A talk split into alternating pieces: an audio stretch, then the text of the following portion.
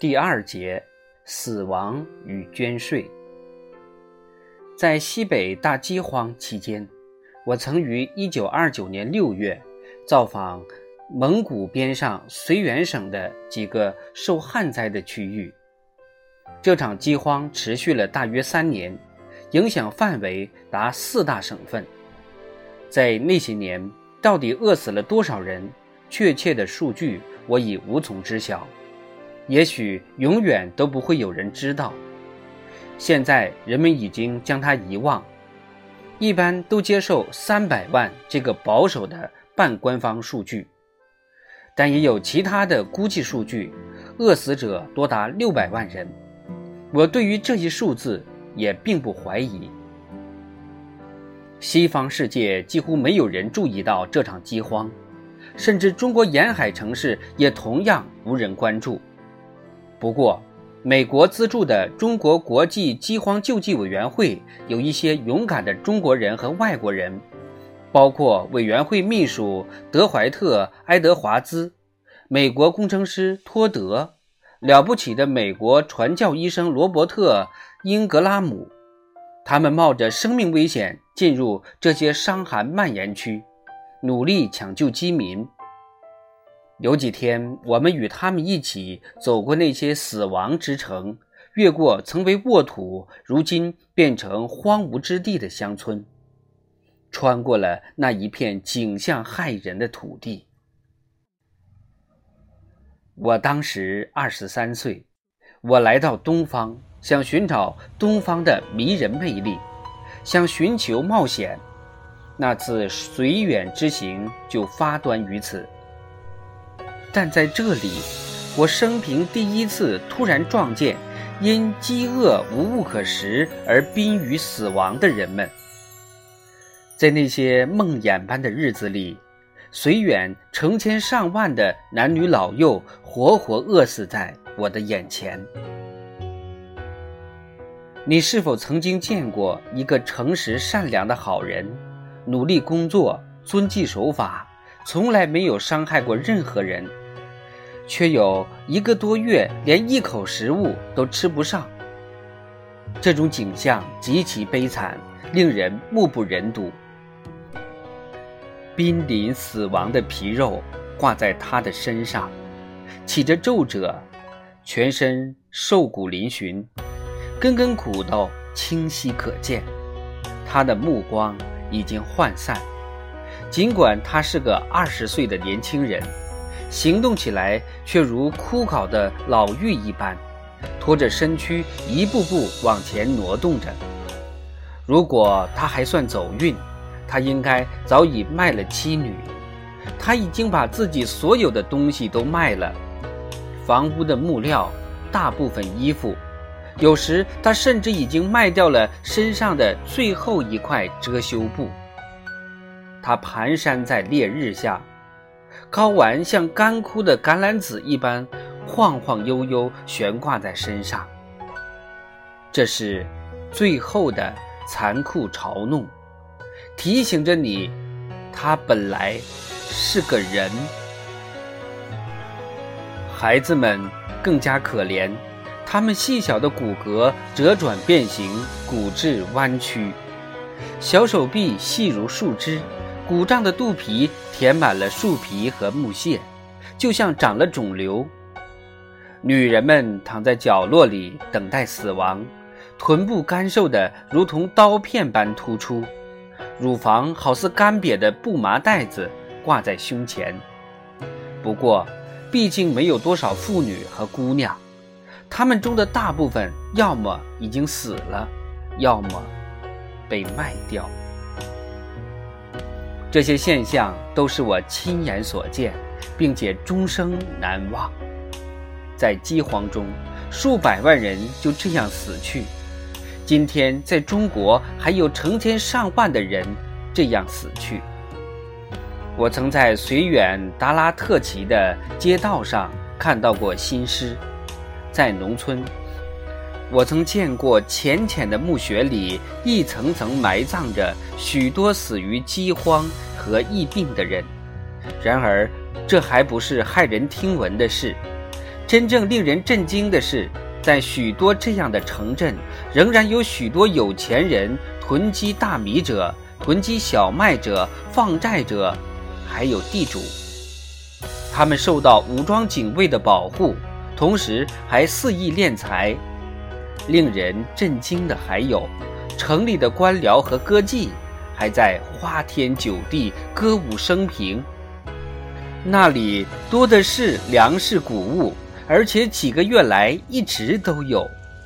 在北平、天津及其他地方，有千万吨麦子和小米，都是饥荒救济委员会募集的，却无法运去接济难民。这是什么原因呢？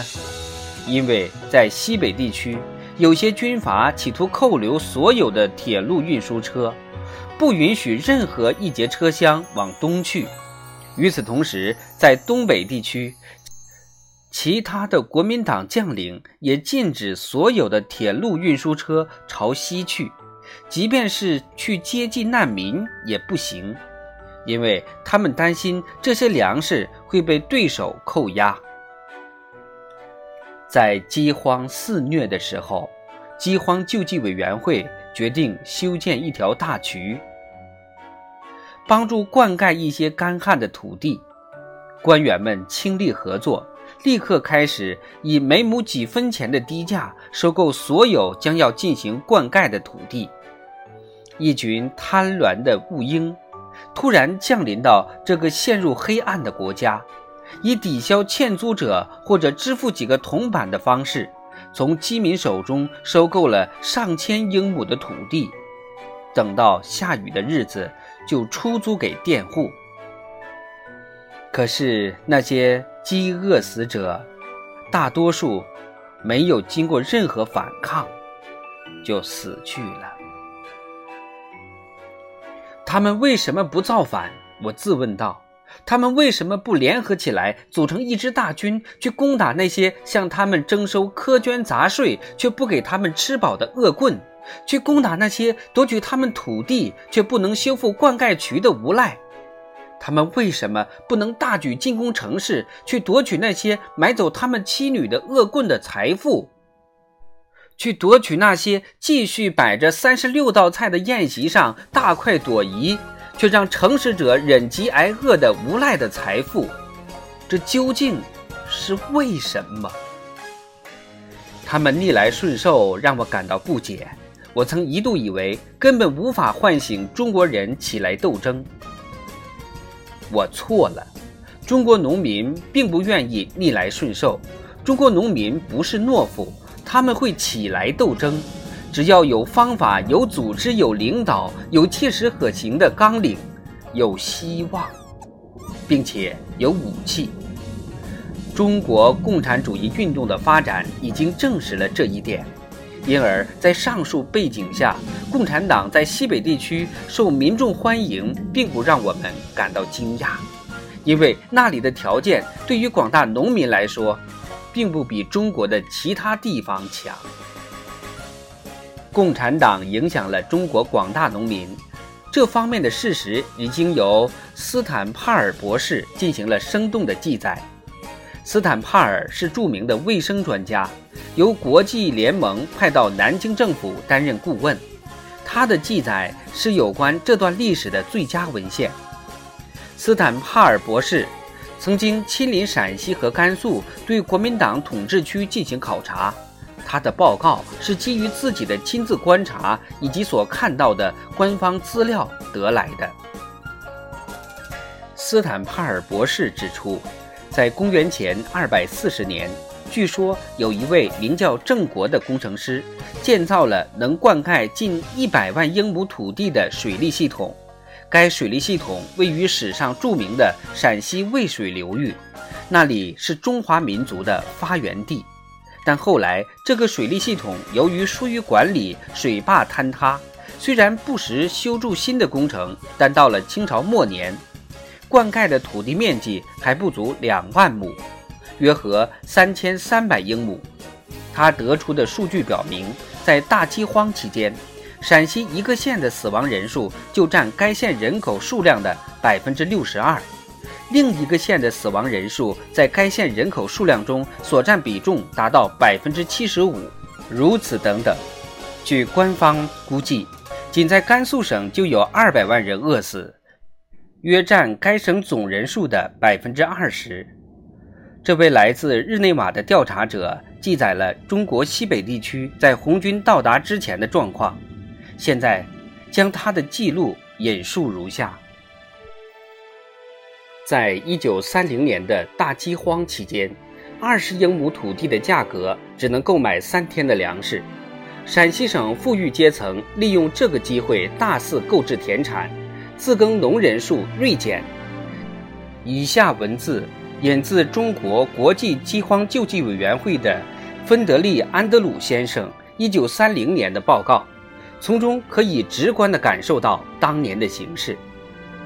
该省去年相比，表面上已有很大改善，原因何在？因为在甘肃省，在我们开展的工作的那个地区，过去两年大量人口死于饥饿、疫病和战乱。所以，对粮食的需求已经大幅度减少，大量的土地荒废，还有许多土地集中在地主和官僚手中，尤其是在甘肃，面积大得惊人的本可以用来耕种的土地却被荒置了。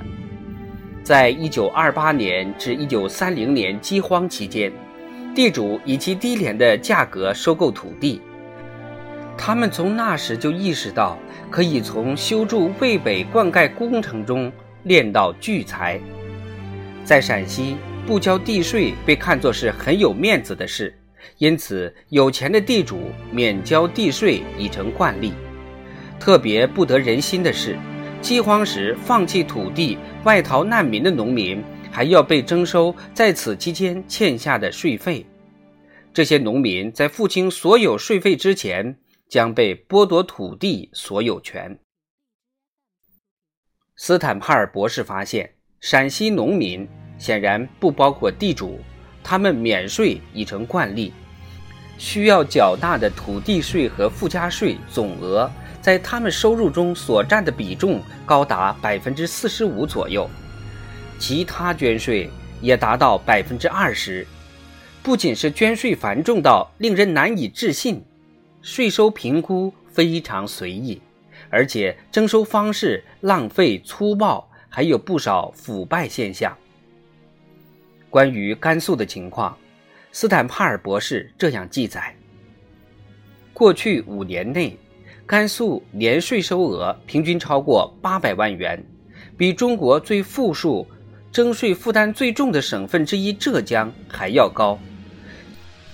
从中还可以发现。这种税收不只是一两种主要的捐税，而是许多种巧立名目的杂税。每种杂税征收一小笔钱，几乎没有哪种货物、没有哪种生产或者商业活动是不征税的。甘肃更是这种情况，民众实际缴纳的税费比公布的数据还要高。首先，税吏可以从征收税款中截留一份，有时份额非常高。其次，除了省政府、县政府所征税费之外，军队领导人也要征税。据官方估计，甘肃省这方面的税费超过一千万元。民众承受的另一个负担是民团费用。民团原本是为了防御土匪而组织的，但在很多情况下，他们已经沦为搜刮。乡民而维持生计的无赖团伙。斯坦帕尔博士援引的数据表明，民团的保障经费在地方政府预算总额中所占比重达到百分之三十到百分之四十。在维持大规模正规部队的负担外，再加上这笔费用，负担相当沉重。据斯坦帕尔博士称。维持正规部队的费用在陕甘两省收入中所占比重超过百分之六十。我在陕西遇到了一位外国传教士，他告诉我，他曾经看到一头猪从养猪人转到购买者手中，全程需要征收六种不同的税费。另一位在甘肃的传教士说，他目睹农民拆下家里的木墙，用大车运到市上卖掉来缴税。甚至有些富农，他们在共产党刚来的时候并不友好，但也是抱着无所谓的态度。认为不管哪个政府都不会比原来那个政府更坏。不过，西北地区在经济方面绝非没有希望。它的人口并不稠密，许多土地非常肥沃，很容易生产出比消费需求多得多的产品。只要对灌溉系统进行改造，其中一些地方就可能成为中国的乌克兰。陕西和甘肃盛产煤矿。陕西还有石油，斯坦帕尔博士预言，陕西特别是西安附近的平原地区，有可能成为仅次于长江流域的重要工业中心，可以开采煤田，用于满足本地区需求。据说甘肃、青海和新疆的矿藏资源非常丰富，但开发的很少。斯坦帕尔博士称。仅靠黄金一项，该地区就有可能发展为第二个克朗代克。可以肯定地说，这里实施变革的条件已经成熟。可以肯定地说，这里存在着民众需要起来斗争的理由，哪怕他们还没有建立斗争的目标。因此，当红星出现在西北时，有成千上万的人出来欢迎他。把它当作希望与自由的象征，也就不足为奇了。不过，红军是不是真的好一些呢？